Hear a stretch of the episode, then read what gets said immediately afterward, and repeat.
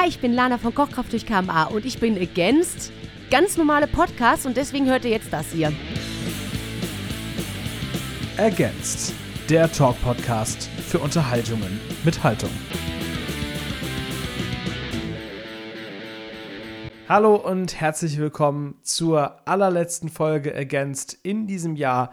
Mein Name ist Tom und äh, so kurz vor Weihnachten habe ich euch nochmal ein ganz besonderes Geschenk unter den Baum gelegt. Mir zugeschaltet aus Schweden ist jetzt Lana van der Vla von der großartigen Band Kochkraft durch KMA, die sich dankenswerterweise die Zeit genommen hat. Äh, Lana, fühlst du dich schon weihnachtlich in Schweden? Ach, total. Also, wenn nicht in Schweden, wo dann sonst? Weil hier ist einfach schon seit Tagen total viel Schnee. Und äh, ja, es gibt, es gibt auch diverse Glühwerk, äh, Glühweinstände, wobei ich hier bei der Familie zu Besuch bin, da kann man nicht ganz so viel Glühwein trinken. Und dementsprechend, also die Weihnachtsstimmung ist da. Ich meine, morgen ist es soweit, morgen ist Heiligabend. Was will man mehr?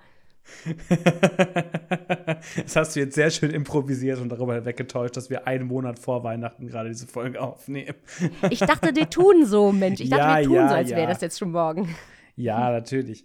Aber wir wünschen natürlich allen, die, die feiern jetzt schon mal ein frohes Fest äh, und sprechen jetzt einfach gar nicht über Weihnachten, würde ich sagen, in, in, der nächsten halben Stunde oder was. Äh, sondern wir sprechen über eure Band und über euer neues Album und was ihr im vergangenen Jahr so alles Schönes gemacht habt. Es ist ja auch quasi wie so ein Jahresrückblick jetzt so ein bisschen, muss ich sagen. Ähm, denn es war ja viel nicht los. Nicht nur Spotify. Nicht nur Spotify macht einen, wir machen jetzt auch einen Jahresrückblick. Ja, Against Wrapped quasi, so ein bisschen. Hast du das auch schon gemacht? Ich habe schon mir über irgendeine App, äh, habe ich mir jetzt mein eigenes Spotify Festival erstellt, wo man dann so sehen könnte, welche Bands wären in diesem Jahr Headliner gewesen. Und ich glaube, Kochkraft mhm. durch KMA haben es auch schon reingeschafft, obwohl ich euch jetzt erst relativ oh. spät entdeckt habe. Ja, das heißt ja, dann war wahrscheinlich Heavy Rotation bei dir die letzten Tage, wenn, wenn wir jetzt schon unter ja. den, unter den Line-Up sind, ne? Ja, ja. Ich habe das noch nicht gemacht. Ich weiß gar nicht, über welche App funktioniert das. Ich möchte das, ich, ich weiß nicht, ob ich das möchte, weil am Ende kommt raus, dass ich uns selber am meisten gehört habe und dann fühle ich mich komisch, weil es vielleicht ein bisschen komisch ist, wenn man seine eigene Band so oft hört. Aber ich muss sagen, ich liebe unser neues Album auch wirklich sehr. Und ich höre es mir, ähm, es ist wirklich komisch, das über seine eigene Band zu sagen, aber ich höre es mir voll gerne an, weil ich einfach merke, was für eine gute Musik, äh, also wir als Team geschaffen haben, tatsächlich. Und deswegen würde ich, ich glaube, wenn ich das mache mit der App, dann bin ich wahrscheinlich ein bisschen, werde ich rot, weil dann merke ich, dass, wie viel ich uns selbst eigentlich höre. Aber ich fände es interessant. Was war denn noch bei dir alles mit drin? Äh, das ist total absurd, weil ich höre total viel Hörbücher und Podcasts halt auch und so. Ich auch. Und mhm. ich glaube, Podcasts haben sie rausgefiltert. Aber bei mir, ich weiß, einen Festivaltag headlined Jean-Luc Banalek. Das ist ein Autor, der eigentlich, ich glaube, du kommst auch so aus der, äh, aus dem Rheinland Richtung äh, mhm. Köln, Köln, Bonn und so weiter und so fort. Ja, ne? Köln. Ähm, das ist eigentlich ein Autor, der aus Bonn-Bad Godesberg kommt und der Jörg Bong heißt, der aber unter dem Namen Jean-Luc Banalek so bretonische Krimis veröffentlicht und die höre ich zum Einschlafen. Und deswegen ist Ach, der bei mir jetzt so ganz oben in der Liste. Als letzter Headliner schläfst du dann ein in der ersten Reihe, ja, genau, so. Genau. Fun Fact: Mir ist mal was ähnliches passiert. Ich bin ein riesen drei Fragezeichen-Fan. Mhm. Wahrscheinlich würden die drei Fragezeichen, obwohl ich, ähm, jetzt, jetzt oute ich mich, äh, ich, ich sammle ich sammel Kassetten und zwar drei Fragezeichen-Kassetten. Mhm. Ich habe alle, die existieren aktuell. und cool. also nicht alle, das, das wären sehr viele, also jetzt nicht alle auf der Welt, sondern ich habe von jeder Folge eine Ausgabe zu Hause. äh, aber wahrscheinlich, ich höre die trotzdem lieber über Spotify, damit die Kassetten nicht ausleiern. Und deswegen wären mhm. wahrscheinlich die mein absoluter Oberheadliner. Und am anderen Tag Kochkraft und ansonsten ja, ganz viel True Crime Podcasts, aber die sind ja auch, wie du gerade sagst, nicht, nicht drin. Aber mhm. zurück zu deinem, zu deinem Festival-Rap. Was wäre noch dabei?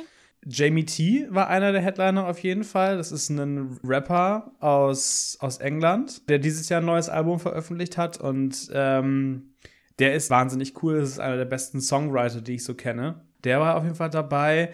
Und sonst äh, alle Bands, die ich bis jetzt interviewt habe, Mobina Galore, Kind Kaputt, Pat Needs, alle natürlich mit dabei. Frank Turner, bei dem ich dieses Jahr auf dem Festival gewesen bin. Ähm, Billy Talent, glaube ich auch. Die haben ja dieses Jahr auch was veröffentlicht. Das ist immer so ein bisschen aktuell, was da wer halt gerade so was, was rausgebracht hat und wen ich so entdeckt habe. Danach richtet sich das immer so ein bisschen. Ansonsten habe ich es gerade gar nicht so auf dem Schirm, wer noch alles, alles dabei gewesen ist. Hast du eigentlich schon die neue drei Fragezeichen Folge gehört, die von Jan Böhmermann gelesen wurde? Oh, Schande über mein Haupt. Es ist tatsächlich, die habe ich nicht gehört, weil die gibt es ja nicht auf Kassette. Zumindest Ah, wüsste ich noch nicht, okay. ob es die schon auf Kassette gibt. Und ich bestelle mir immer die Kassetten und dann, äh, wenn ich halt weiß, okay, die Kassette ist bei mir, dann höre ich die, Kas also dann höre ich die Folge.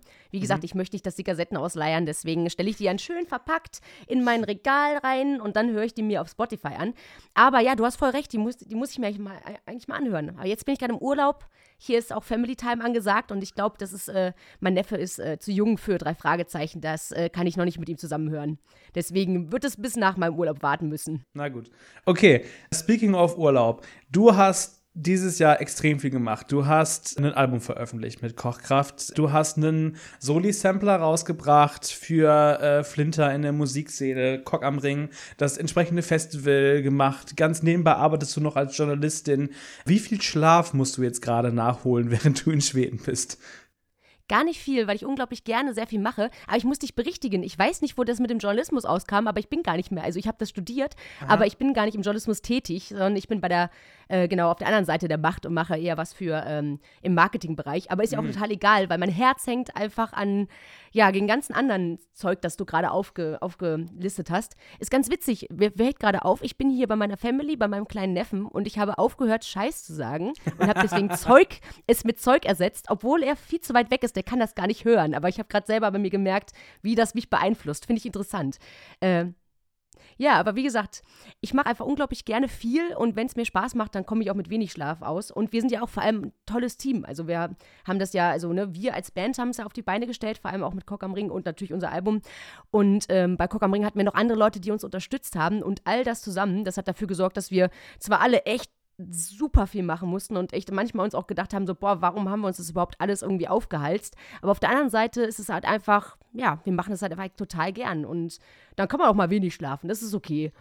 Du kommst mir sowieso wie so ein kleiner Springflummi vor, muss ich sagen, so wie ich dich so erlebt habe in meiner ganzen Recherche, jetzt Interviews, die ich gelesen habe und Auftritte, die ich geguckt habe und so weiter und so fort. Und du hast ja auch super, super früh angefangen. Du hast irgendwie mit 13 dein erstes Festival organisiert im, im Garten. Mit 14 hast du irgendwie Vorband gespielt mit einer Metalband von Juli, was überhaupt keinen Sinn ergibt, ehrlich gesagt. Ähm, dann hast du hast Band-Contests organisiert, du hast Tattoo-Conventions moderiert und das gefühlt irgendwie alles, bevor du 18 geworden bist. Wie zum Zeug wird man als äh, Teenager schon so cool. Ich glaube, das ist irgendwie so der Traum von allen, allen Menschen, auf seine Jugend zurückzugucken, zu denken, boah, war ich cool. Ich glaube, das Geheimnis ist, ich war gar nicht so cool. ich war gar nicht cool. Ich glaube, ich habe einfach, ähm, ja, das keine, Ahnung, ich glaube, das ist so ein bisschen auch so ein Generations-, also was heißt Generationsding, aber als ich, ich meine, da das war ja irgendwie Anfang 2000er oder sowas, wo das alles passiert ist. Das heißt, in der Zeit war es noch gar nicht wirklich cool. Da hat man Shakira getanzt und nicht zu Metal und nicht versucht, Metal-Musik zu machen. Und dementsprechend, ähm, ja, das war, ist, ist, ist glaube ich, das eher das Ding, dass ich da irgendwie so alles halt gemacht habe, was, was gar nicht unbedingt cool sein will. Und äh, dann, ja, passiert das so. Und es hat- ist alles irgendwie einfach so passiert. Irgendwie, ich hatte Bock, mit meiner Schwester zusammen ein Festival zu veranstalten. Äh, und dann haben wir das im Garten gemacht und dann habe ich diese Band getroffen, meine erste Band damals. Und wir haben irgendwie gequatscht und dann haben sie gehört, dass ich irgendjemand erzählt habe, Mensch, ich würde total gerne in der Band singen. Und dann meinten sie, oh krass, ja, wir suchen jemanden. Und das ist eigentlich nur unglaublich schöne Zufälle gewesen, die sich zusammen dann ergeben haben, dass ich angefangen habe, ja, mit 14, also dann äh, meine ersten Band zu spielen, zu singen. Und genau, wir haben, wir haben Metal gemacht und dann hat sich das, ja, das ist einfach passiert irgendwie. Dann kommt man von dem einen Band-Contest, wo man dann teilnimmt, zum, zum nächsten und dann hat man mal irgendwo, wurde man mal gehört und dann fand man irgendjemand das so interessant, dass sie meinten, ja komm, spielt doch mal als Vorband hier für Juli, das überhaupt nicht gepasst hat. Wer auf die Idee kam, meine alte Band damals zusammen als Vorband von Juli äh, dahin zu stellen, das ist total, also warum? Es hat wirklich überhaupt nicht gepasst. Weißt du noch, wie das Publikum da reagiert hat? Ich versuche mir das so bildlich vorzustellen, wie du da so als jugendliche Metalband da rauskommt, richtig einen abrockt und da sind ja die ganzen Pop-Fans, die vor der Bühne stehen. Ja. Also ich muss gestehen, ich habe, glaube ich, war, ähm, da, da war ich viel zu, zu aufgeregt bei, der- für das Ganze, um halt irgendwie wirklich mitzubekommen, ähm, wie die Leute gucken. Aber ich, ich kann ich es mir nur so vorstellen, dass die Leute sich sehr, sehr gewundert haben, aber ihre guten Plätze nicht weggeben wollten und deswegen einfach stehen geblieben sind, weil sie dachten, ach, es wird gleich vorbei sein. Und dazu kam mir auch, wir waren, also es gab, ähm, bevor wir, also wir haben gespielt, auch nur, ich glaube, äh, 25 Minuten oder so. Und danach hat noch Bosse gespielt. Und dann kam erst Juli. Das heißt, Geil. die wussten, dass sie uns nur so ein paar Lieder aushalten müssen. Und dann gäbe es Bosse und Juli hintereinander. Und da bleibt man auch mal stehen, wenn da ein paar, ja, paar Jugendliche äh, Metal-Musik machen. Mhm. Also. Aber auf der anderen Seite, es war ein mega, mega guter Zufall. Es hat zwar überhaupt nicht gepasst, aber es hat irgendwie dazu beigetragen, dass ich dann, also ich, ne, also jetzt vor allem ich, halt am Ball geblieben bin. Dass ich halt einfach gesagt habe, okay, sobald da irgendwas passiert ist oder ich hatte eine Chance, dann habe ich mitgemacht. Und ja, das ist so ein bisschen, ich will nicht sagen Erfolgsrezept, weil ich weiß gar nicht, was Erfolg wirklich, also wie man das messen soll, aber es ist so ein bisschen mein Way of Life, dass ich irgendwie, da, da ist irgendwas und dann trifft man jemanden oder je, und dann wird man, in, keine Ahnung, kommt in das Gespräch und ähm, so findet man dann auf einmal seine Traumband, also Kochkraft in diesem hey. Fall. Wie war das denn, als du 2014 zu Kochkraft gekommen bist? Bist du da auch irgendwie angequatscht worden oder? Oh, das war tatsächlich, ähm, also es war so, dass, wie gesagt, also man muss immer mit irgendwelchen Menschen sprechen und irgendwo mal dabei gewesen sein und dann hat man einen im Kopf. Es war so, ähm, Kochkraft in der, in der Originalbesetzung, wie sie sich zusammengefunden haben, haben eine Sängerin gesucht. Mhm. Und deswegen haben sie überlegt, wen kennen wir denn, wie könnten wir fragen. Es gab auch tatsächlich am Anfang eine äh, andere Sängerin, die ähm, einmal angefangen hatte, auch die erste EP aufzunehmen und da haben sie halt gemerkt, boah, nee, das passt nicht. Mhm also sowohl irgendwie von dem, was äh, reingesteckt wurde, also von der Energie her, als auch von, vom, vom, Mensch, also vom Menschlichen her, so was man so bereit ist zu opfern für eine Band, hat das nicht gepasst und deswegen haben sie weitergesucht.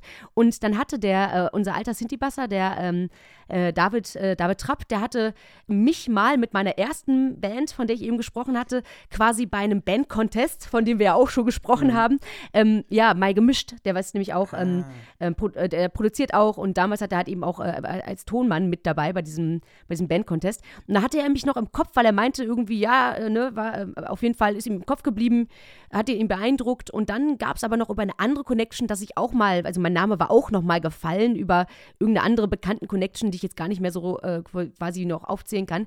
Und dann dachten sie sich, okay, komm, dann schreiben wir die mal an. Dann habe ich über Facebook, ich weiß noch, wenn mir jetzt jemand bei Facebook schreiben würde, würde ich mich fragen, so, was willst du denn? Aber damals war das noch nicht so mit dem, äh, mit dem, mit dem, ähm, mit dem Social Network, da war das noch nicht so, dass man das so komisch fand. Äh, und äh, dann dachte ich mir so, okay, gut, ja, kann man doch mal ausprobieren. Da hatte ich noch in der Zeit meine zweite Metal-Band, äh, wir haben Metalcore, Post-Hardcore gemacht und da habe ich ganz viel geschautet und dann dachte ich mir so, ja, ganz ohne Schauten, das ist so, so viel Gesinge, aber man kann es ja mal ausprobieren und dann waren halt auch die Texte auf Deutsch und ich habe vorher immer nur auf Englisch gesungen und geschrieben. Dann dachte ich mir so, mh, hm, ja, okay, gucken wir mal und war erst unsicher. Dann meinten sie, komm, probier's mal aus. Ich bin vorbeigefahren, ab nach Duisburg zum Proberaum und habe dann ja eine Probe mitgemacht, haben auch was aufgenommen und es war für mich dann auf einmal total klar, dass ich das nicht mehr anders will und dass ich auch keinen Bock mehr auf, auf Deutsch singen, äh, auf Englisch singen habe und dass ich ähm, ja irgendwie da die Band gefunden habe, die meiner Meinung nach ähm, Punk ist und äh, Spannend. Ja, und danach wollte ich nichts mehr anderes. Ich finde das total spannend, dass du sagst, eine Band wie Kochkraft durch KMA ist für mich der Inbegriff von Punk, wo andere sagen würden, es ist doch eher abgespaced. Ich glaube, Punk ist eine Haltung. Also was heißt, also ich, oh, für mich ist, ist Punk vor allem eine Haltung. Ja. Und ähm, klar, natürlich ist ähm, ist, man definiert es meistens über, ne, es gibt eine Gitarre, es gibt äh, ein Schlagzeug, es gibt einen Gesang, der nicht immer nur nett singt, sondern vielleicht auch mal was anspricht, zum Beispiel irgendwelche, ja, gesellschaftskritischen Sachen oder so. Also das ist zum Beispiel auch was, was für mich Punk definiert, dass man nicht nur so Wohlfühlzeug macht, sondern eben auch ein bisschen als Eingemachte geht, mal Sachen anspricht, die vielleicht eben nicht so geil laufen oder so. Das ist für mich Punk und das halt eben verpackt in ja, in nicht gefällig sein wollen und auch nicht äh, jetzt unbedingt die Charts wollen damit. Aber auf der anderen Seite kann es auch super punkig sein, wenn man sich entscheidet, als zum Beispiel Kochkraft durch KMA einen Song zu machen, der super poppig und eingängig ist. Wenn es halt eben am Ende dann aber die Haltung bewahrt und äh, ja, irgendwie für irgendwas steht. Und das ist so ein bisschen so meine Definition von Punk. Und ich dachte immer so, boah, ich spiele in so krassen, bösen Bands, wo ich total viel schaute und so mega hart alles. Ja, und dann habe ich Kochkraft kennengelernt und habe gemerkt so, boah, nee, das ist halt gnadenlos. Das ist halt eben, äh, genau, da, da haben wir irgendwie den, den, ja, da scheren wir uns halt nicht drum, was andere denken. Und bei vielen anderen Sachen vorher dachte ich immer, hat man immer viel zu sehr drüber nachgedacht, wie wirkt das nach außen, wie könnte das ankommen. Wir sind zwar voll die böse Band, aber trotzdem denkt man nur drüber nach, wie sehen wir aus oder wie wirken wir auf andere. Und das ist halt eben bei Kochkraft nicht so. Und das ist, äh, deswegen ist es für mich Punk und äh, mhm. aus vollstem Herzen. Voll schön. Deswegen heißt mein Podcast auch Against, weil ich irgendwie der Meinung bin, dass es einfacher ist, mit dem Strom zu schwimmen und deswegen man vielleicht auch einfach mal die Richtung wechseln muss und irgendwie mal gegen Sachen sein muss. Ab und zu zumindest. Ähm. Ja. Stimmt, wie ist eigentlich der Name zustande? Also, das ist wirklich der Hintergrund vom Namen oder gab es da irgendwie eine Story zu? Ich äh, die Story ist tatsächlich, dass ich einen Namen gebraucht habe und dann habe ich irgendwie mhm. mal in so einer App rumgebastelt, dann hatte ich irgendwie das Wort so stehen und das sah gut aus und das hat irgendwie Sinn gemacht und ich hatte irgendwie äh, Rise Against im Hinterkopf und Against Me und Rage Against the Machine und so weiter und so fort. Und die, alles so dagegen, ne? Alles so ein bisschen so dagegen und äh, dann hatte ich irgendwie diesen Namen. Ich, ich wollte einfach irgendwie anfangen. Ich wollte halt loslegen mit dem Podcast und wie viele Bands, wie viele Bands von Jugendlichen sind schon daran zerbrochen, dass man keinen Bandnamen gefunden hat. Und ich habe dann irgendwie mhm. einfach gedacht, ich habe keinen Bock jetzt mir noch länger über den Namen Gedanken zu machen. Ich nehme den jetzt und jetzt ab dafür halt irgendwie. Das war so ein ja, bisschen ja. der Hintergrund. Ähm, und ich fand, es klang ganz gut und man kann es tatsächlich äh, auch als Deutscher ganz gut aussprechen. Und äh, dann habe ich den Namen einfach genommen. Viel mehr steckt dahinter auch nicht. Bei euch ist es ja auch irgendwie nicht viel anders, oder? Bei Kochkraft. Auch bei Kochkraft war es tatsächlich ein Verhörer am Telefon. Ähm, da hatte noch unser, unser erster, äh, erster Gitarrist, ähm, hatte, äh, hatte telefoniert mit unserem Schlagzeuger und da gab es dann irgendwie einen Verhörer und auf einmal kam, hö, Kochkraft durch KMA und dann so, yo, okay, das ist es wohl.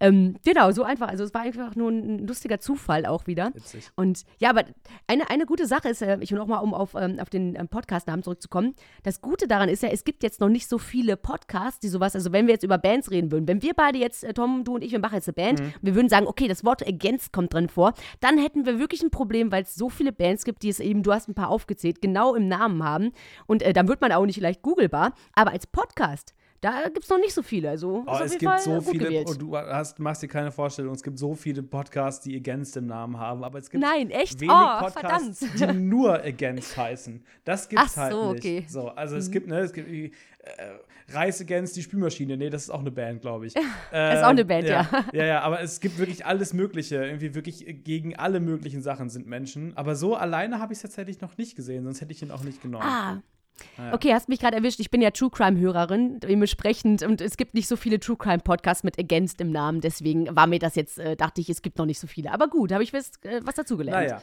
Lass uns mal ein bisschen über eure Musik sprechen. Ich fand das total spannend, dass du eben gesagt hast, dass Dinge zufällig passieren und irgendwie gar nicht so geplant sind. Und ich habe mich das total gefragt, als ich euer Album gehört habe, was das abgespacedeste, aber auch genialste gewesen ist, was ich dieses Jahr gehört habe. Ihr habt Songtitel wie Auf jungen Stuten lernt man fluten, Was geht los da rein, Tanz mit Attitüd und so weiter und so fort. Wir fahren schnellerer, auch sehr schön.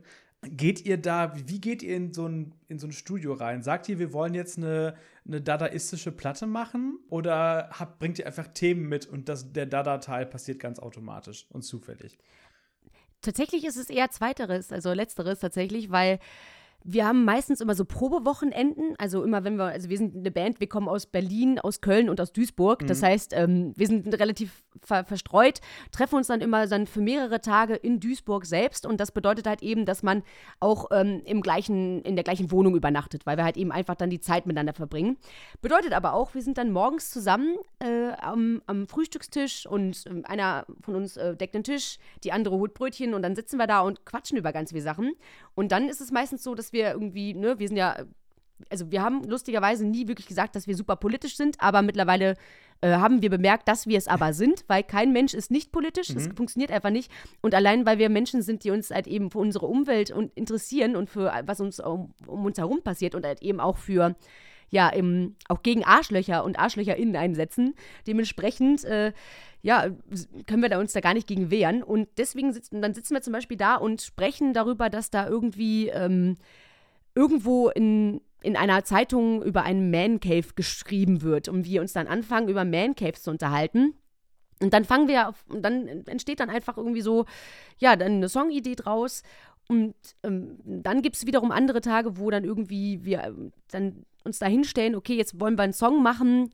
Dann gibt es irgendwie, wie bei den jungen Stuten, dass da einfach nur auf irgendeinem Synthi so ein, so ein, so ein dunkler Basston gemacht wird und dann dann finden wir aber das irgendwie so interessant und denken dann so drauf rum, dass wir denken, oh, komm, jetzt lass mal so eine richtig technoide Nummer draus machen. Also wir sagen dann nicht, komm, wir machen jetzt eine technoide Nummer draus, sondern es passiert dann einfach, weil dann, dann steigt zum Beispiel, ähm, also ähm, Niki fängt an mit einem tiefen Basston und ist dann halt eben in diesem, in diesem, sag ich mal, äh, BPM-Bereich, wo es halt eben schon sehr, sehr, technoid wirkt. Dann kommt halt eben noch eine zweite City dazu, ähm, weil, oder, oder, oder ein Kies von, von, äh, von Matze und äh, dann baut sich das so auf, dass wir auf einmal merken, so, boah, das ist voll der krasse ähm, ich möchte jetzt nicht sagen Partybanger, weil dafür ist er einfach zu gemein und zu hart und äh, also zu, auch, auch so ein bisschen zu brutal. Aber ja, und dann, dann entwickelt er sich einfach so dahin. Also es ist selten, dass wir uns was vornehmen, aber die Themen kommen einfach äh, bei uns auf, weil wir uns unterhalten miteinander, weil wir alle Meinungen haben, weil wir alle ja auch sehr, sehr offen und ehrlich miteinander umgehen.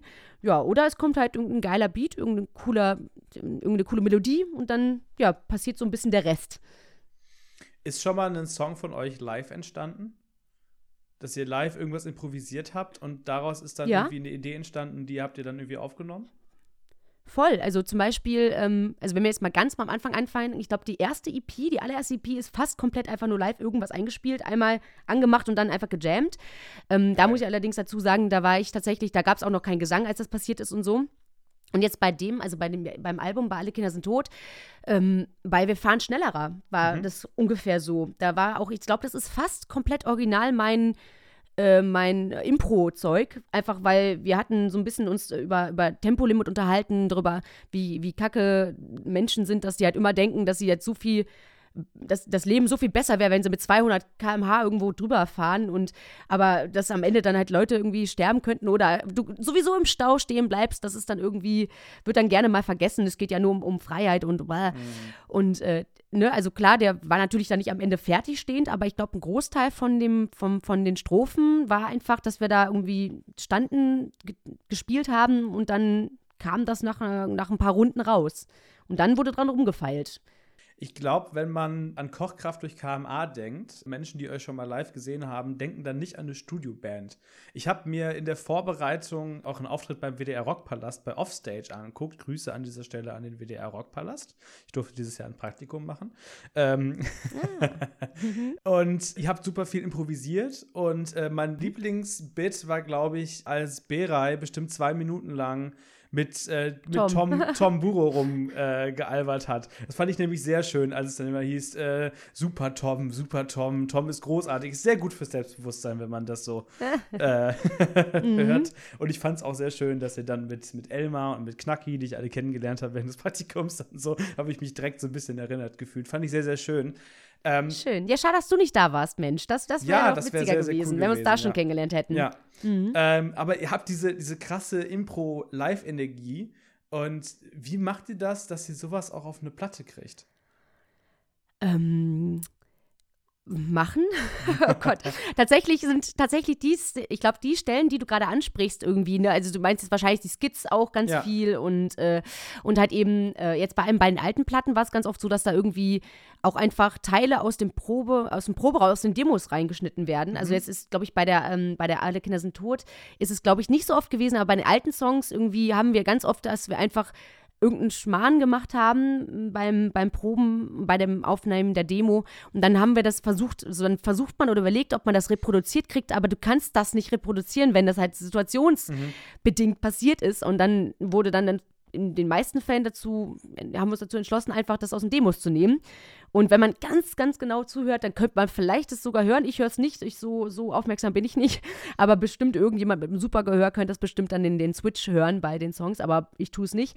Ja, ähm, nee, aber und ja, und beim, beim neuen Album ist es dann, ja, sind es vor allem die Skits und da war es eben so, dass wir die auch dann eben in den äh, in den, äh, ja, in Proben, quasi als wir die Demos gemacht haben, halt ähm, am, am, Laptop oder also an der, ähm, im, quasi aufgenommen haben, also gebaut haben. Oder halt eben, wenn es dann eben im Studio selber beim Aufnehmen passiert ist oder so. Also das, äh, ah, jetzt lass mich nicht lügen, zum Beispiel der Skit von, von InfluencerInnen mhm. am Ende. Ähm, der ist zum Beispiel bis auf ähm, vielleicht noch mal ein bisschen minimal getuned ähm, bei den Demos, äh, mit den Demos entstanden, genau. Und dann haben wir den einfach mit hinten dran gepackt. Und dann noch mal ein bisschen Feinschliff dran. Ein Skit habt ihr ja auch gemacht bei ähm, Moonwalk durch die Nachbarschaft. Ich glaube, den habe ich, auch. den habe ich glaube ich nicht einmal bis zum Ende gehört. Ich habe dieses Album jetzt mehrfach nicht? gehört. Oh. Ich, es ist ja wirklich grauenvoll. Ja, aber das ist, es erzählt auch eine Geschichte. Wenn du, wenn du genau zuhörst, das ist auch eine Erweiterung der Story tatsächlich. E echt? Oh Gott. Ähm. Aufgabe für dich, Tom. Ja, ja, du wirst es jetzt für- nachher hören. So draußen, oft. Ne? Auch mal. Äh, und dann möchte ich gerne eine. Inhaltsangabe von dir und eine, eine, äh, noch mal eine Analyse. Dann Um äh, Gottes gucken wir Willen. mal. Jetzt packst du mich an meinen Germanistenstudenten Ehrenwurzeln Ah, irgendwie. okay. Um Gottes Willen. Äh, Ehrenwurzeln. Auch nicht schlecht. Ehrenfeld und seine Ehrenwurzeln. Ähm, Wie ist das, äh, wenn man ein neues Wort schafft? Es gibt doch auch ein Wort Äh, dafür. Du weißt es jetzt bestimmt als. Germanist. Genau, das haben wir gerade gemacht, Ja. live hier. Ja, ja. Tada! ich fühle mich schon verkochkraft, habe ich das Gefühl. Also Das es ist passiert. ansteckend. Wie kommt man denn auf die Idee, einen Song über Nazis mit einem Trash-TV-Zitat von Brigitte Nielsen zusammenzubringen?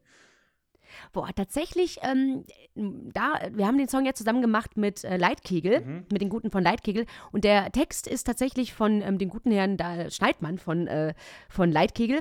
Und wir haben das so gehabt, dass wir den Song geschrieben hatten. Wir wussten, wir wollen da auf jeden Fall jemanden dazu holen, also eine Band dazu holen. Dann haben wir Leitkegel gefragt und haben dann gesagt, okay, wir haben uns das und das vorgestellt. Wir haben Bock auf einen Song. Ähm, ne, also wo es halt eben darum geht, dass, ähm, ich meine, der eine oder die andere wird es vielleicht gemerkt haben, unser guter Schlagzeuger Beray äh, hat türkische Eltern und dementsprechend ähm, haben wir gesagt, okay, alles das, was, was, ähm, was die so ein bisschen da vielleicht hören mussten und alle Vorurteile, die man haben kann und alle diese vermeintlichen, angeblichen Komplimente mit, oh, du sprichst aber gut Deutsch, Mensch, wie lange bist du denn schon hier? Was ja vielleicht für manch einer irgendwie fast schon nett aufrichtig klingen könnte, aber im Grunde auch einfach nur total daneben ist. Ähm, ja, wir haben gesagt, ähm, genau das bitte einmal alles in einen Songtext packen und dann äh, nehmen wir das auf. Und das ist dann passiert. Und das waren halt tatsächlich, ähm, wir haben so ein bisschen stichpunktmäßig darüber ge- gequatscht, äh, was gibt's denn alles für Vorurteile, was gibt's denn alles für so diese typischen Klischeesachen, die man halt hört, wenn man eben, ähm, wenn, wenn, wenn man eben den Eltern oder einem selber ansieht, dass man nicht aus, äh, nicht, äh, die Wurzeln nicht in, in, aus Deutschland stammen oder sonst irgendwas. Und das wurde alles da drinne verarbeitet. Tatsächlich. Und dann, dann kam jemand und hat gesagt, wir müssen da jetzt Brigitte Nielsen noch mit reinbringen. Äh, Ähm, die Frage muss ich leider weitergeben, weil ich de genau den Text nicht geschrieben habe. Kann ich, äh, okay, den müsste ich weitergeben, okay, die Frage. Alles klar. Beantworten wir dann im äh, Aftermath der, der Episode. Ja, oder wenn wir uns einfach an Weihnachten nächsten Jahr wieder hier treffen Sehr und dann machen wir so einen Jahresrückblick, Sehr gut. oder? Das fände ich eine schöne Tradition. Wir machen jetzt immer den Against-Jahresrückblick mit Kochkraft durch KMA. Finde ich sehr Ja, gut. sehr cool. ja, machen wir. Nächstes Mal bringe ich Glühwein mit. Ja, oh, das wäre toll. Und dann tanzen wir mit Attitüde äh, um den Weihnachtsbaum. Zum Beispiel. Übrigens, glaube ich, mein Lieblingslied von der neuen Platte. Echt? Äh, ich Oh, nerve schön, damit meine. Freundin jetzt schon seit mindestens zwei Wochen und tanze durch die Wohnung äh, tütend und trötend. Hat der Text noch irgendeine versteckte Bedeutung, die ich jetzt auch germanistisch-analytisch aufarbeiten muss? Oder ist das einfach wirklich nur kompletter Kontrollverlust? Das ist tatsächlich der einzige Text äh, auf dem Album, wo es halt nicht darum geht, dass wir irgendetwas ankreiden, sondern dass wir etwas anpreisen und, das, und zwar das einfach sich gehen lassen. Ähm, der, also wir hatten, das war einer so ein Song, auch, äh, ich hatte es glaube ich eben so ein bisschen szenisch schon beschrieben, dass da irgendwie ein, ein, ein, ja, ein Beat ist ist, ja nicht so ganz äh, ja, szenisch, nicht, nicht szenisch, Ja, szenisch. ja. Ähm, ja, irgendwie, wir hatten halt eben diese, diese Melodie, auch so ein bisschen dieser Beat und so und dann war das einfach so, dass, äh, dass wir uns so ein bisschen, wir haben Lichter ausgemacht und dann haben wir so rumgejammt und dann war das so ein bisschen für mich die, die Nummer, wie wenn man sich halt eben freitanzen kann. Es gibt ja, es gibt ja, also ich glaube, selbst die extrovertiertsten Menschen unter uns werden auch mal Situationen haben, wo sie sich vielleicht nicht ganz so offen direkt fühlen und direkt lostanzen können, ähm, egal wie extro oder introvertiert man ist. Und das war einfach nur so ein bisschen, ja, diese, das Beschreiben, wie man halt sich das wegtanzen kann. Also es ist halt kein Song gegen etwas, sondern äh, für das einfach miteinander mal machen oder mit, miteinander einfach existieren und rauslassen, was man, was man möchte. Und das kann ja zum Beispiel auch sein, dass man die Na Nase wackeln lässt oder halt eben die Hüfte wackeln lässt oder irgendwelche Bäume auf einmal auftauchen und Wälder. Also mach einfach und äh, hab dabei ganz, ganz viel Spaß. Und es ist total schön, dass du den Song magst, ähm, weil das freut mich sehr, weil das auch so ein bisschen so ein befreiendes Ding ist. Also der, also so, so wie unsere oder meine Intention bei dem Song ist so ein befreiendes Ding, einfach machen. Ich- und das ist schön. Ich habe ja leider eure Tour äh, im Oktober verpasst, weil ich euch einfach zu spät kennengelernt habe. Ich habe mich jetzt innerhalb von zwei Monaten zum Kochkraft-Hardcore-Fan gemausert, habe ich das Gefühl. Aber ich habe eure Tour verpasst und euer tolles Festival verpasst. Ist das so ein Song, den ihr dann ganz am Anfang vom Set gespielt habt auf Tour, damit man warm wird? Ähm, der war im Mittelfeld tatsächlich. Der mhm. war im Mittelfeld, aber der hat äh, die neuen, also er hat quasi die neue Platte so eingeleitet. Also natürlich machen wir uns auch Gedanken, so wie alle, äh, alle anderen Bands wahrscheinlich auch, wie man so ein Set aufbauen könnte. Und wenn man eine neue Tour hat und ein neues äh, Album hat, dann will man natürlich nicht alle neuen Songs am Anfang rausballern und natürlich aber nicht alle am Ende machen, weil ne, immer schon ein bisschen verteilen, aber schon thematisch aufteilen. Mm, und das, der war relativ am Anfang vom, vom, von, der, von der Hälfte, also vom, von der Mitte quasi und hat dann eingeläutet, dass danach noch drei andere Songs vom Album kamen, mhm. bevor wir wieder zu alten Songs kamen, um danach wieder ein paar neue zu spielen, um mit einem sehr guten zu enden. Aber ich verrate noch nicht zu viel, weil die Tour ist ja noch gar nicht vorbei. Das stimmt, natürlich. Ihr kommt ja noch mal mhm. zu einem, wie sagt man im Englischen so schön, Second Leg zurück. Genau, genau. Und ja, ein bisschen, bisschen auch bedingt, weil ich tatsächlich direkt zum allerersten Tourblock Corona bekommen habe zum ah, ersten Mal. Scheiße.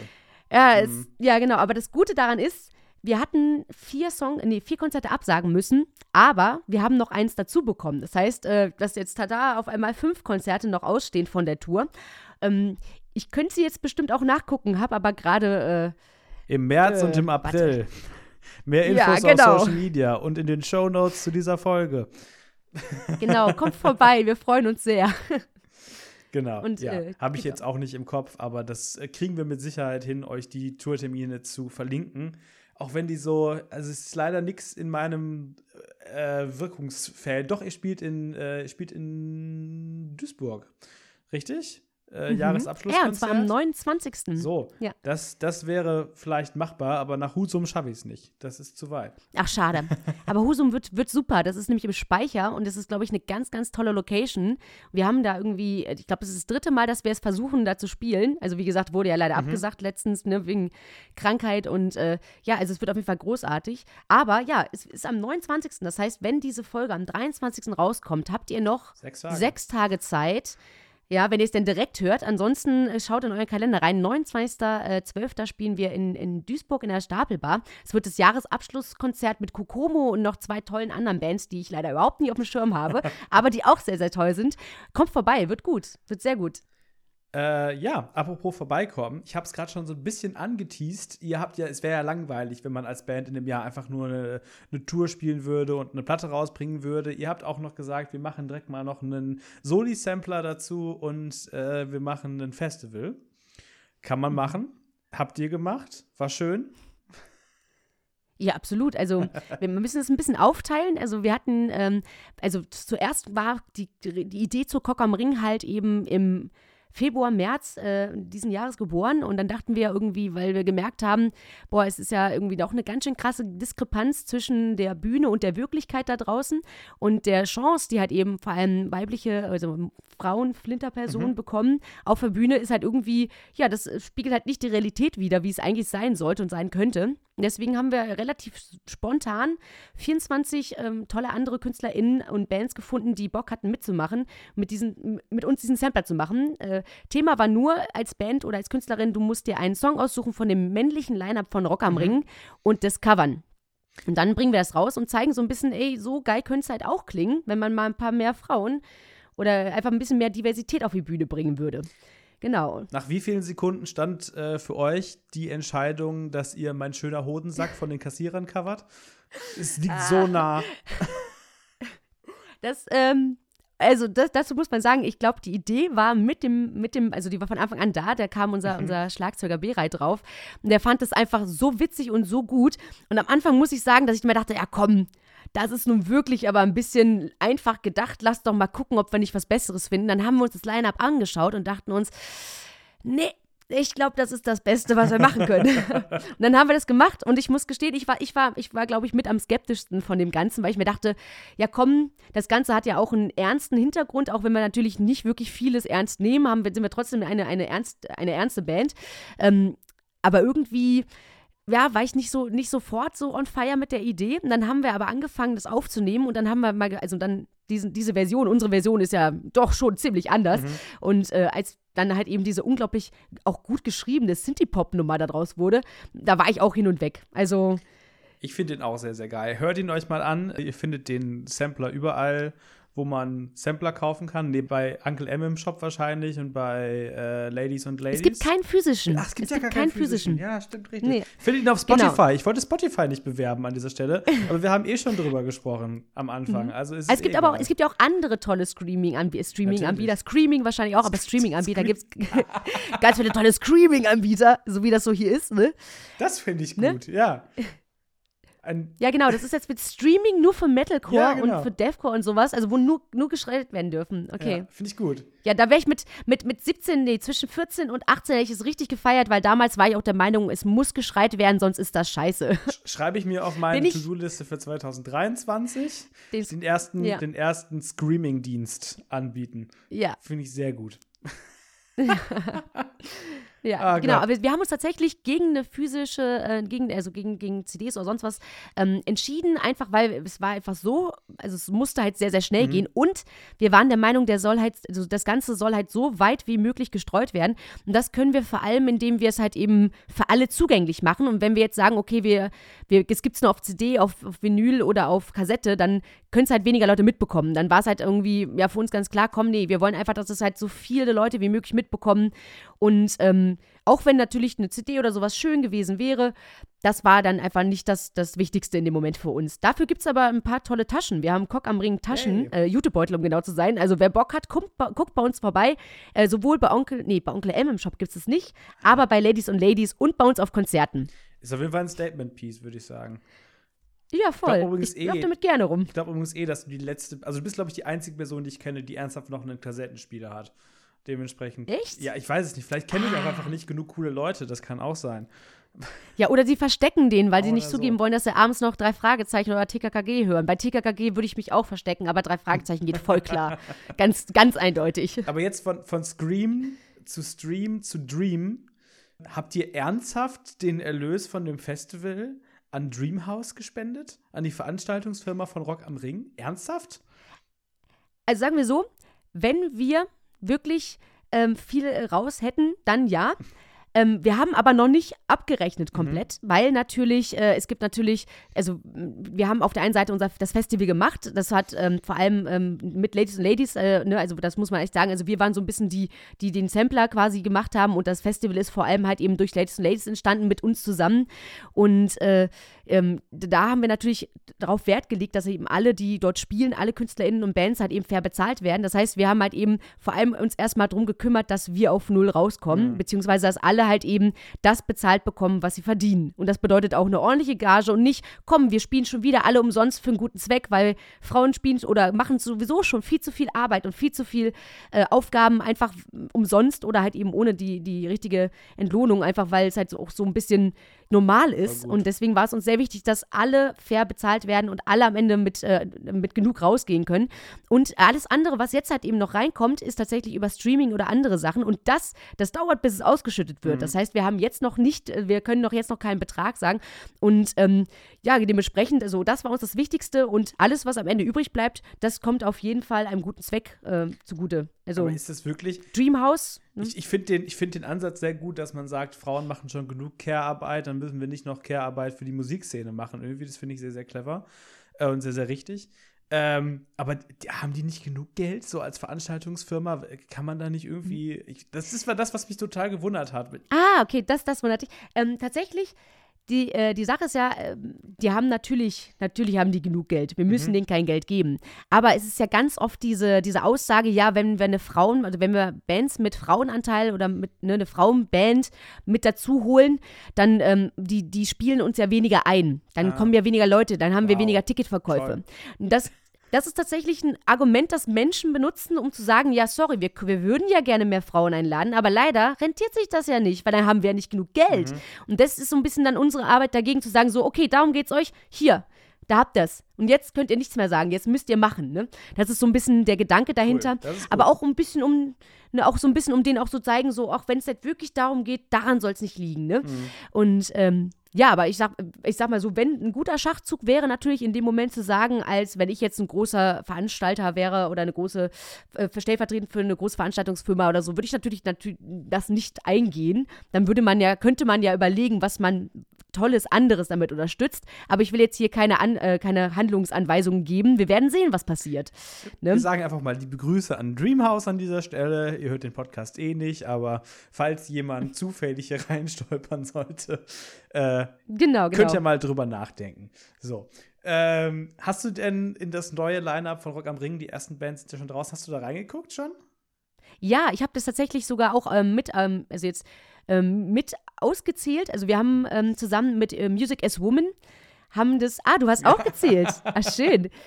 Sehr gut. Also tatsächlich haben äh, Music as Woman haben genau nachgezählt und wir ähm, haben so ein bisschen auch über Cock am Ring äh, mit denen zusammen viele Sachen irgendwie, ähm, ja, also jetzt quasi wirklich die Auszählungen mitgemacht. Diesmal waren Music as Woman so lieb und haben das für uns, für uns mitgemacht und mit uns zusammen veröffentlicht, halt eben die Zahlen für dieses Jahr. Und dies, dieses Mal ist es immerhin, ich glaube, 10% von den Bands, äh, also 10% Frauenanteil ich weiß nicht, wie, wie hast du deine Auszählung gemacht? Ich habe gerade gesehen, du hast eine Strichliste, also pro Person, die weiblich ist auf der Bühne, Strich oder pro Band, wo weiblicher ich Anteil ist? Ich habe jetzt pro Band äh, ausgezählt, weil das jetzt ah, okay. einfacher war. Eures ist natürlich gründlicher und dann zählt natürlich auch eine Band, die nur eine Sängerin hat und sonst männliche Musiker, zählt natürlich dann weniger in eurer Statistik. Ich habe immerhin 30 Prozent knapp Bands und KünstlerInnen, die weiblich gelesene Menschen auf der Bühne haben. So weit bin ich. Mhm, Aber mhm. natürlich dann trotzdem, klar, sind da auch wieder Männer dabei bei den. Also es gibt, glaube ich, nur wenige Acts, die komplett aus Frauen sind. Die Nova Twins zum Beispiel, was ich sehr cool finde. Ja, ja, genau. Mhm. Ja. Genau, also wenn es halt eben äh, so ausgezählt wird, dass man schaut, okay, wir haben 1000 MusikerInnen auf der Bühne mhm. und nicht bandmäßig gucken und davon sind so und so viel halt eben äh, weiblich gelesen und halt so und so viel nicht, dann kommen wir auf ungefähr 10 Prozent. Ich könnte jetzt auch nochmal nachspinksen bei Instagram. Für alle, die Bock haben, guck mal bei Cock am, Cock am Ring Official rein. Da ist nämlich äh, der Beitrag, die, den wir mit äh, Music is Woman geshared haben. Ähm, da steht es ganz genau drin. Ähm, und ich sag mal so, es ist im Vergleich zu den Jahren davor, hat sich was getan, ja. Ich frage mich halt, ob ob es, also ich, ich, ich sehe halt, äh, dass halt, also ich habe die Bedenken, dass das Line-Up vielleicht jetzt besser geworden ist, aber guck dir die Headliner an. Mhm. Da sind die einzigen, die als Headliner sehen, Evanescence und alles andere sind auch wieder nur Männerbands. Ich meine, es ist ein Schritt in die richtige Richtung und ich bin sehr froh. Also ich glaube, ich spreche, ähm, also ich spreche jetzt nur für mich, ich denke aber, ich werde wahrscheinlich auch für die anderen sprechen, dass wir uns denken, es hat sich was getan, das appreciaten wir und wir finden es gut. Jetzt wünschen wir uns aber, dass das nicht abbricht. Dass es halt eben weiterhin jetzt nicht, nicht einmal so wie eine kleine Aktion mit Fahne hochhalten ist, sondern dass halt eben weiter dran gearbeitet wird. Weil äh, das ist ein Ding, das muss kontinuierlich leider passieren, mhm. weil Menschen auch schnell wieder in ihre alten Muster zurückverfallen. Ne? Und das darf nicht passieren diesmal. Diesmal dranbleiben und äh, den Menschen eine Chance geben und eine Bühne geben, die sie vielleicht eben nicht so einfach bekommen. Und das muss sich jetzt über die nächsten Jahre einfach kontinuierlich immer mehr werden und festigen. Und Ne? Ich glaube, diese Sichtbarkeit ist halt auch einfach total wichtig, damit sich von Grund auf von unten halt was ändert. Weil wenn äh, ja. weiblich gelesene Menschen halt sehen, da sind Leute wie ich auf der Bühne und spielen bei Rock am Ring bei mhm. großen Festivals, dann denken sie sich vielleicht auch mehr, ja, ich, dann kann ich das auch, dann kann ich auch mal eine kleinere mhm. Band gründen. Und nur so ändert sich der ganze Grundaufbau. Die ganzen Bands, ja. die nicht bei Rock am Ring spielen, ändern sich dann halt mit. Ja, ich bin total, also da stimme ich dir voll zu. Also ich kann es jetzt nur, also ich hatte damals halt das Riesenglück, dass ich halt eben meine Band, meine erste Band damals gefunden habe. Wir waren vier Mädels und mhm. haben, äh, haben halt, ähm, ja, halt Metal gemacht, ne? Aber wir waren auch ähm, eine Ausnahme von, von vielen anderen Bands. Und ich glaube, es gab dann, äh, wenn überhaupt so im Kölner Bereich, wo es halt eben eine komplette Mädelsbands oder äh, nur Mädels in der Band waren, waren dann halt eben wir und Black Sheep und ansonsten gab es da im Kölner Raum nichts anderes. Und dann waren es immer nur, wenn dann halt eben mit Flinter Anteil, aber keine komplette. Ähm, und man hat, also ich hatte, ich kann jetzt wirklich nur von mir sprechen, aber ich muss sagen, ich habe mich lange nicht getraut und habe immer gedacht, okay, ich kann das gar nicht so gut machen wie die Jungs oder wie die anderen, mhm. weil ich nicht dachte, dass, dass, dass Frauen das so gut können. Das war mein Gefühl, als ich Jugendliche war, als ich 14, 15, 16 war. Ich habe da immer gestanden und dachte mir so, boah, ich wäre auch gern so krass wie die Jungs. Aber das ist ja total falsch. Ich, ich bin einfach nur anders krass, ne? Mhm. Ich bin äh, krass in, äh, so, ne? Also, und, aber sich halt immer zu vergleichen, das machst du halt nur, wenn du das Gefühl hast, da sind halt keine anderen Vorbilder für dich. Und das wird, nicht, das wird sich nicht auflösen, nur weil wir alle sagen, ab jetzt machen wir das nicht mehr so. Ab jetzt sagen wir es. Es ist ja genauso, wie man sagt, ihr habt doch alle die gleiche Rechte. Ja, steht vielleicht auf dem Papier, aber das heißt nicht, dass wir deswegen alle wirklich die gleichen Voraussetzungen haben. Und, und das heißt ja auch nicht, dass alle Leute immer gleich behandelt werden müssen. Es muss ja auch akzeptiert werden und gesehen werden, wenn jemand einen nicht so einfachen und guten Start hat. Wenn jemand zwei Meter hoch ist, dann kann er über, eine, über, über einen Zaun gucken. Und daneben steht jemand, der ist 1,50. Der kann nicht über den Zaun gucken. Aber die sagen, ja, für alle das gleiche Recht. Und dann Der muss Zaun ist dann, gleich hoch für alle. Ja, ja, genau. Genau. Dann guckt aber die 1,50 Meter Person, die in diesem Gleichnis ich dann jetzt bin, aber halt eben gegen die Wand. Und dann muss man halt gucken, was machen wir, damit alle die gleichen Chancen haben. Und das wäre halt eben, gib mir einen Hocker, ich möchte auch darüber gucken.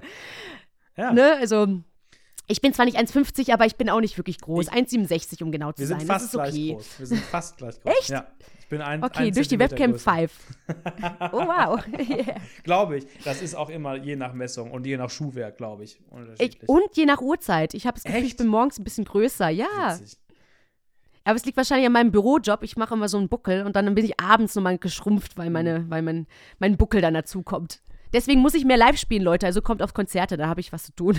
Ich möchte noch über ein Thema unbedingt sprechen, weil ihr das eh die ganze Zeit schon merkt, weil wir zwei Hasen hier im Interview die ganze Zeit von einem Thema ins nächste hüpfen. Von äh, Körpergröße über Live-Spielen, über äh, Gendergerechtigkeit. Wir sitzen hier mit zwei Menschen zusammen in diesem Podcast, die beide ADHS haben und das beide an völlig unterschiedlichen Stellen in ihrem Leben mitbekommen haben. Ich bin, seit ich fünf bin, mit ADHS diagnostiziert und bin meine ganze Jugend über damit aufgewachsen. Du weißt das aber erst seit du 30 bist, so wirklich. Wie bist du denn äh, erst so spät dazu gekommen, zu diesem Wissen? Boah, ich glaube, also, dass es vermutet wurde in meiner Familie, war schon immer so. Und ich glaube, es wurde auch schon mehrmals immer meinen Eltern gesagt, ja, mach doch mal was. Aber die meinten immer so, nö, nö, ist schon okay. Haben auch immer das, äh, so ein bisschen das Signal bekommen, dass das schon okay ist. Und weil bei, äh, ne, und, und dazu kommt halt eben auch, dass ja bei Mädchen und bei Jungs ähm, die äh, ist komplett anders damit umgegangen wird, dass es überhaupt eine, eine, ein, ein, ja, etwas ist, was eben Mädchen betrifft. Das war halt eben ganz, ganz lange überhaupt nicht im, äh, im, im, im, ja, im, im, im Common Knowledge irgendwie. Die Leute haben es halt eben nicht gewusst, dass Mädels das auch haben können. Und weil sich auch bei Mädels einfach komplett anders äußert. Also du hast halt eben nicht den Zappel-Philipp, sondern du hast dann eben die Tagträumerin. Da sitzen die halt eben aber nicht wirklich alles mitbekommt, total in ihrer eigenen Welt ist, die halt eben auch viel sich bewegt, aber eben nicht so ist wie äh, der typische Zappel-Philipp und dementsprechend auch nicht so wahrgenommen wird als jemand. Ja, und äh, es ist tatsächlich so, das ist ja äh, mit auch vererblich und meine Mutter hat es auch. Und das Witzige war, dass meine Mutter meinte, nee, ich muss da jetzt was machen. Die Frau ist äh, über, ähm, ist jetzt über 60, so die, ne, die ist äh, auf jeden Fall schon, schon äh, la- lang lebt sie so, aber sie dachte sich dann irgendwie, okay, da muss ich jetzt mal was machen und wenn ich jetzt hingehe, dann geht meine Tochter auch mit. und ja, dann nimmt meine Mutter mich mit äh, zur, zur äh, Ärztin und ich meinte immer so, ach nee, Quatsch, Mama, also äh, ist, doch, ist doch nicht so, ne? Und äh, ja, dann ähm, ja, wurde das mal getestet und dann, ja, das hätte man auch früher rauskriegen können. Warum waren sie denn noch nicht bei uns?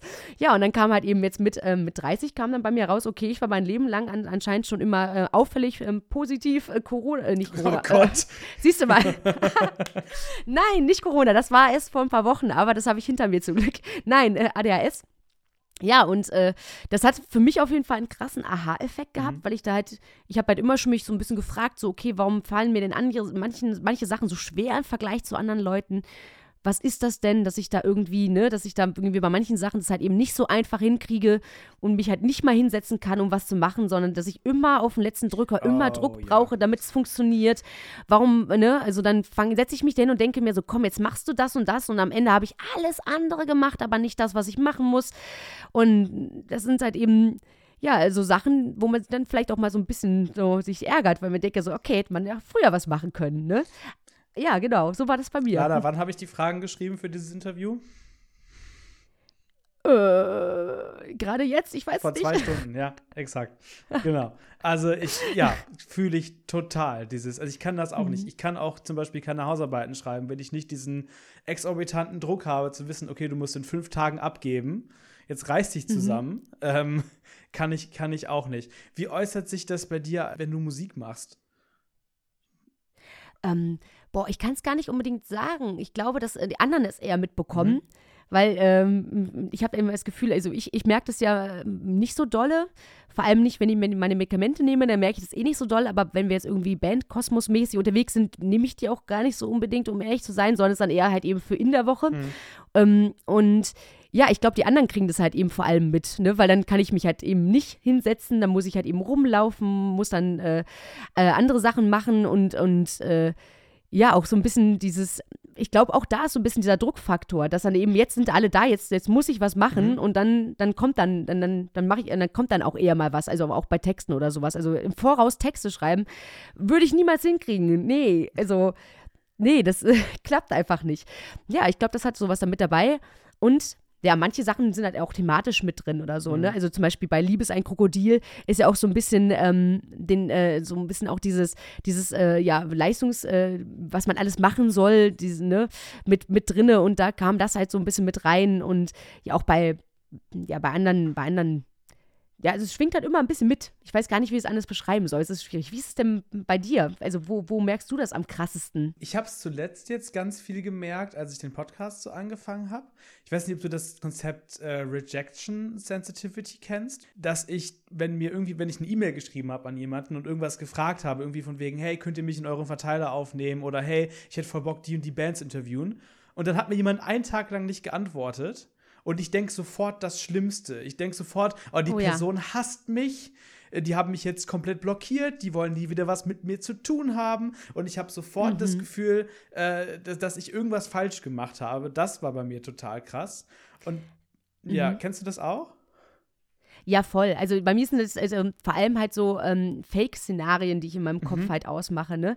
Ähm, dieses totale krasse Overthinking und sowas habe ich. Also ich habe alle, alle Diskussionen, die ich mit jemand geführt habe oder führen könnte, die bin ich in meinem Kopf schon durchgegangen. Die habe ich also schon, schon ausgemacht und mir ähm, äh, ja quasi ermalt, äh, irgendwie ausgemalt, was sein könnte oder so. Bevor ich irgendwelche Sachen mache, habe ich das alles schon mhm. durchgespielt mhm. in meinem Kopf und so.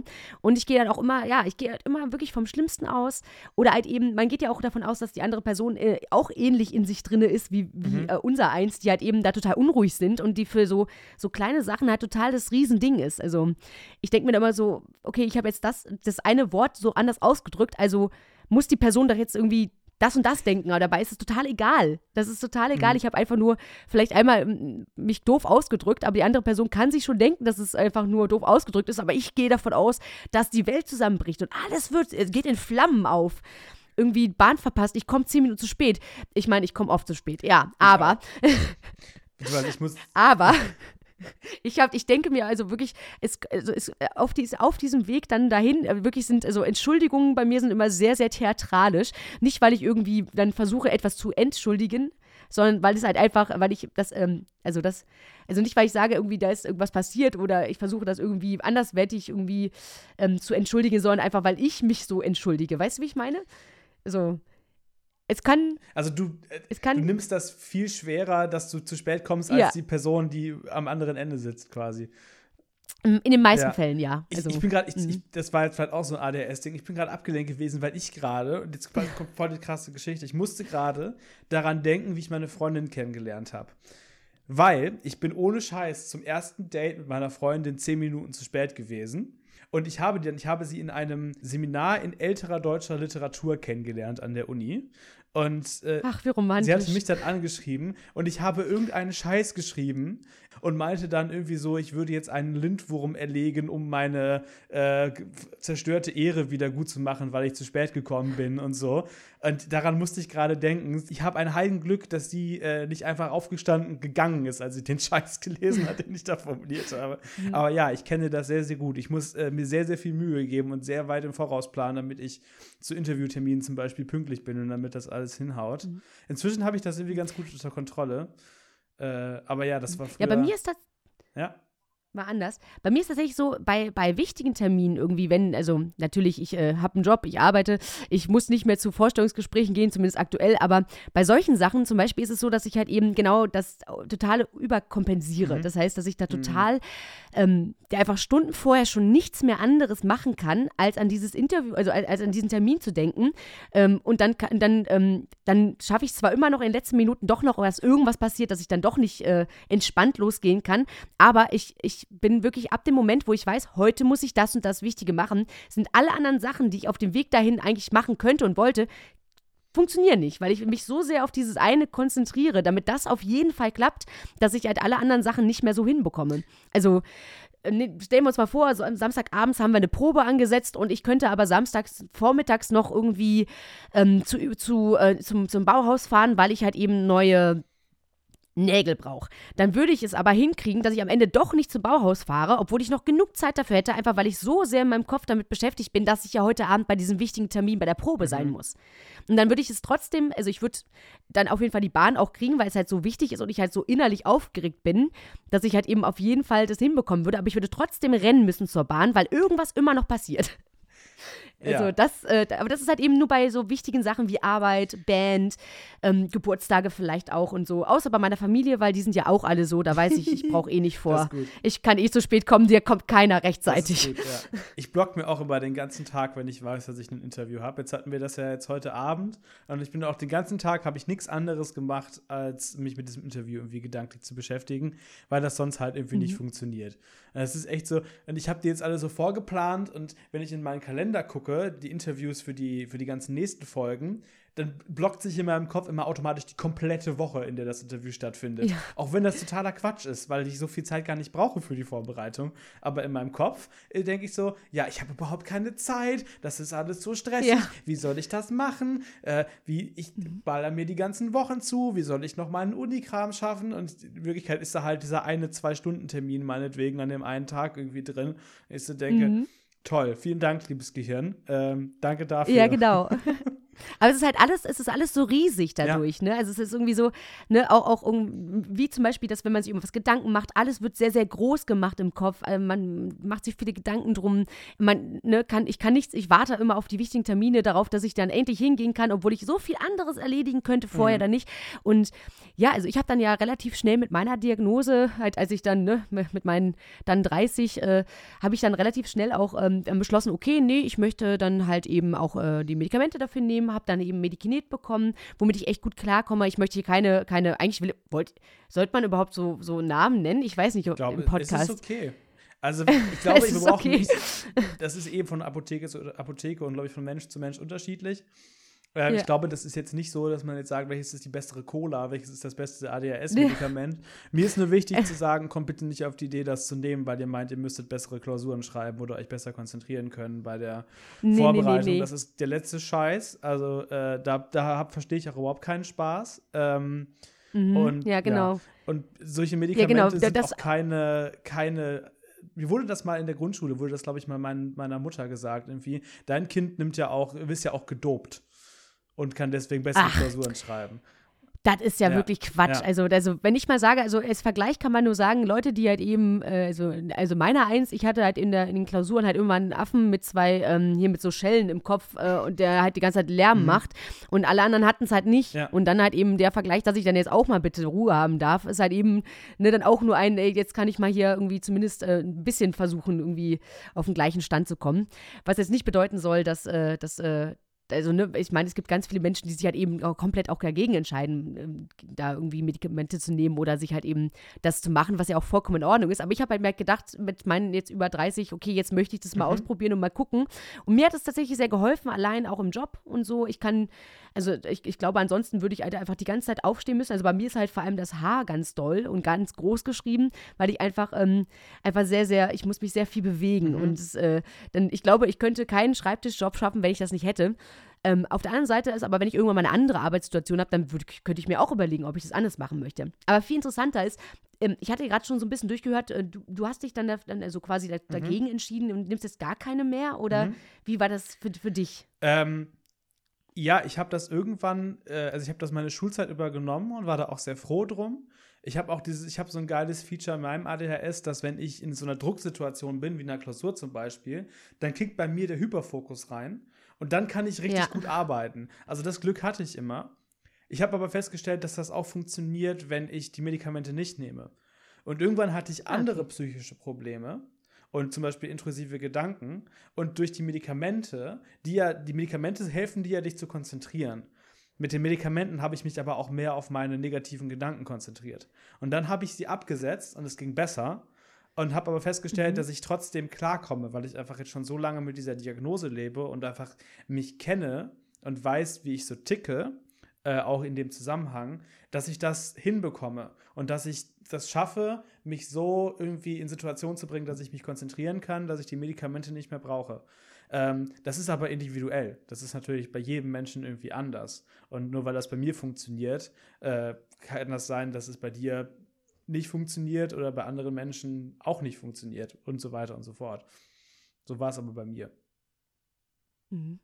Ja, finde ich total interessant. Ich, äh, also ich habe das Gefühl, seitdem ich das jetzt auch irgendwie so ein bisschen offen, also seitdem ich es überhaupt weiß, ich meine, ich habe es ja jetzt relativ erst später mhm. halt irgendwie wirklich erfahren, also seitdem ich das weiß und auch mit Leuten so drüber rede, kommen auf einmal äh, ne, so viele verschiedene Arten, wie man damit umgehen kann oder so. Und das finde ich furchtbar interessant. Das ist äh, also auch wirklich mit, mit Leuten, die mir dann erzählt haben, dass sie das halt eben aus, also ganz bewusst halt eben sagen, sie wollen das nicht, äh, sie haben das nie genommen, wollen es nicht nehmen, äh, einfach weil ähm, es halt eben auch vielleicht gesellschaftlich eher etwas ist, dass halt eher die Gesellschaft das eher akzeptieren muss, anstatt dass man sich halt eben da anpassen muss. Und diesen Gedanken finde ich auch total, finde ich total gut und total nachvollziehbar. Also, ne, also etwas, was seitdem ich da ähm, mit äh, ja mit einer, äh, also mit einer Freundin quasi drüber gesprochen habe, habe ich dann auch selber darüber nachgedacht, so ja, stimmt eigentlich. Ne? Also es kann ja auch unglaublich viele positive und sehr, sehr gute äh, Seiten haben. Ich meine, wenn alle Leute äh, gleich, sich gleich gut am Computer irgendwie konzentrieren können, dann haben wir nur Leute, die sich am Computer mhm. konzentrieren können. Was ist mit den Leuten, die halt eben dann aber jetzt irgendwie mal dann sich umgucken oder sowas, ne? Also das ist mit ne, den Leuten, ja die auch. gut darin sind, sich in einem Bällebad rumzuspringen und äh, gute Musik zu machen. Ja, ja und äh, ein, ein ein, äh, ein Skit zu produzieren von zwei Minuten noch was, wo über Tom Buro oder wenn du möchtest auch gerne über dich, Tom, geredet wird. Geht alles. Ja. Genau, genau. Ich frage mich ja sowieso, wie viele Menschen äh, in der, gerade in der kreativen Branche oder in der Musikszene ähm, bewusst oder unbewusst ADHS haben. Und man hört das auch von so vielen legendären KünstlerInnen, zum Beispiel Kurt Cobain soll ja ADHS gehabt haben und so. Und ich frage mich einfach, ob das nicht, ob es da nicht eine große Korrelation gibt, einfach von Menschen, die sich kreativ ich ausdrücken können und ADHS haben. Ja, ich glaube auch, oder generell halt irgendeine Form von, äh, ich nenne es jetzt mal positiven Wahnsinn haben, ne? Also, das ist sehr schön, ja. Ne? ja. Apropos positiver Wahnsinn, ich glaube, wir kommen so langsam mal zum Ende. Ich habe aber noch zwei Fragen stehen. Einmal, ähm, man hört immer, dass Kochkraft durch KMA eine Dada-Band wären und dadaistisch wären. Wie hoch ist die Wahrscheinlichkeit, dass einfach die, die ganze Welt Dada ist und ihr die letzten verbliebenen normalen Menschen seid? Boah, das ist jetzt eine sehr tiefe Frage. Ähm, ich, ich muss ganz ehrlich sagen, ähm, die Wahrscheinlichkeit ist sehr hoch, weil alles, was sein kann, das, äh, kann, das ist auch irgendwo. Also alles, was passieren kann, das irgendwo auf dieser Welt ist das. Und deswegen ist die Wahrscheinlichkeit sehr hoch, aber gleichzeitig auch sehr niedrig. Sehr, sehr gute Antwort, finde ich. Sehr, sehr gute Antwort. Okay, letzte Frage für dieses Interview. Wir haben uns äh, sehr viel Zeit genommen. Das finde ich auch sehr, sehr schön und sehr, sehr richtig, über wichtige Themen zu sprechen. Jetzt ein komplett unwichtiges Thema. Ich habe die Information bekommen, dass du sehr gut darin bist, einen Delfin nachzumachen. Ähm, wie, wie klingt ja. denn ein schwedischer Delfin? Ein schwedischer, ja. ich kann den Dialekt leider nicht auf Schwedisch. Okay. Ich kann aber nur, ich kann nur, ich kann nur, nur den, den ganz normalen, stinknormalen deutschen Delfin mhm. machen. Und jetzt muss ich aufpassen, dass ich den Hund nicht, weil nebenan ist ein Hund, dass ich den nicht oh aktiviere Gott. mit dem Geräusch. sonst, sonst kommt ja gleich die Lucy reingestürmt und zwar. Ah, fantastisch. Ich hoffe, man hört's. Fantastisch. Großartig. Ja. Okay. Es ist in Live natürlich noch viel, viel besser. In Live ist es viel, viel, viel besser. Aber dafür muss man zu einer Kochkraftshow kommen. Dann hört ja. man dich auch live schnattern wie ein Delfin. Okay. Zum Beispiel. vielen, vielen lieben Dank, Lana, dass du dir die Zeit genommen hast. Das war Against. Wir wünschen zusammen frohe Weihnachten vom Kochkraft durch KMA Against Jahresrückblick und äh, kommt gut ins neue Jahr und äh, habt eine besinnliche und ruhige Zeit. Macht's gut. Tschüss. Bis dann. Tschüss. Ergänzt. Der Talk-Podcast für Unterhaltungen mit Haltung.